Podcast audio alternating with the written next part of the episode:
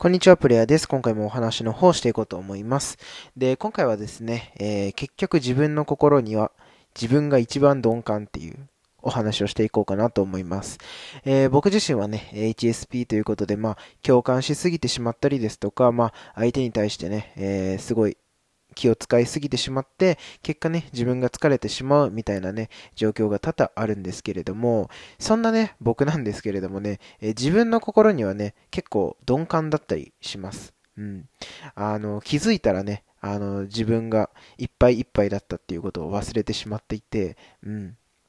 こう、ある時に、プツンとね、その、なんて言うんですかね、張っていた針が、張っていた針ってなんで、張っていた糸がね、えー、切れてしまって、突然こう、ガタガタ崩れるみたいなね、ことがね、まあ、たま、たまにですよ。うん。最近は結構あの、お話できる場がね、あったりするので、えー、そういうことはね、なくなってきてはいるんですけど、本当にたまにね、えー、あったりします。うん。で、本当にね、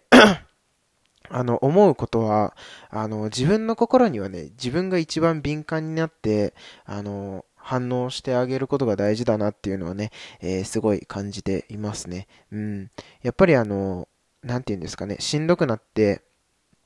あの、やめちゃいたくなると、あのー、何も手がつけられなくなってしまうんですよね。うん。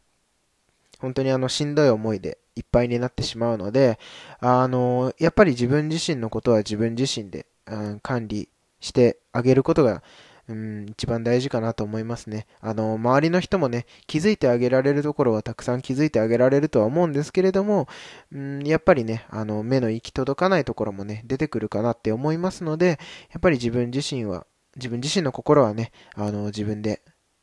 なんて言うんでしょう。うん、判断判断あの、なんて言うんだろう。なんて言ったらいいの？うん、敏感になってあげてほしいなって思います。うん。まあ、それがね、結構難しかったりするんですよね。うん、履き場がなかったりとか、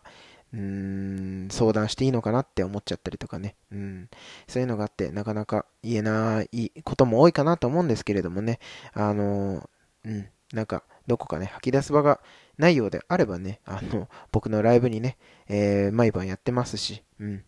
あの、そちらに来ていただいてお話ししていただくこともね、全然可能ですし、うん。あのーなんだろうな、身近にそういうお話できるような人がいるのであれば、やっぱりちょっとね、あのー、ちょっとな、ちょっと不安だなって思うことをね、あのー、お話ししていくのが大事かなと思っています。はい。えー、今回はですね、え自分の心には一番敏感になってあげましょうという、えお話でございました。ではまた次のラジオで、えお会いしましょう。